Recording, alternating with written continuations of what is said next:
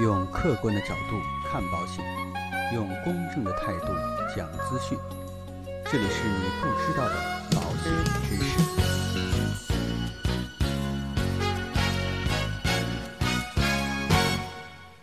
好，各位亲爱的朋友们，大家好。今天呢，跟大家一起来聊一聊有关于疫情下的保险的相关的思考。在现在呢，呃，基本上全国的疫情啊，已经得到了根本的控制啊。除了武汉，也就是我现在所在的这个地方之外啊，其他地方呢，已经逐步开始复工复产了。我们中国啊，有句古话叫做“大难不死啊，必有后福”。我们新冠疫情所给我们生活带来的这样的一个创伤啊，现在基本上已经过去了。那中国的经济啊，也必然会快速的腾飞。应该说，这次疫情呢，考验了我们公共安全应急的能力。当然啊，也激发了各行各业互联网上办公的潜力。俗话说：“求变者能适应，不求变者终将落后。”疫情期间呢，如果坐以待毙，后果呢将不堪设想。二零零三年 SARS 过后啊，中国的保险呢得到了快速的发展。当然啊，这个可能没有必然的联系，但是呢，通过这个 SARS 之后啊，确实加强了。居民对于保险的这种关注度，而这次疫情呢，国家对于确诊和疑似病例都提供了医疗报销，这也是一笔很大的医疗费用支出，也彰显了我们国家的实力。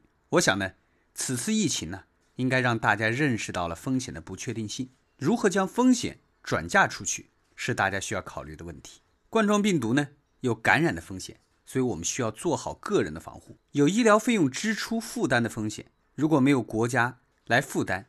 这样的一个费用啊，需要个人去承担，还有术后康复费用的相关的风险，比如说啊，营养费啊、护理费啊，这都需要自费。还有收入损失风险，比如说啊，可能面临工作被辞退，不工作呢，没有收入，这其实也是一定的风险。还有一个风险啊，就叫做未尽责任的风险，比如说啊，万一不幸身故了，家庭责任谁来承担呢？孩子教育成长的费用谁来支付呢？还有父母赡养的相关费用，又由谁来出呢？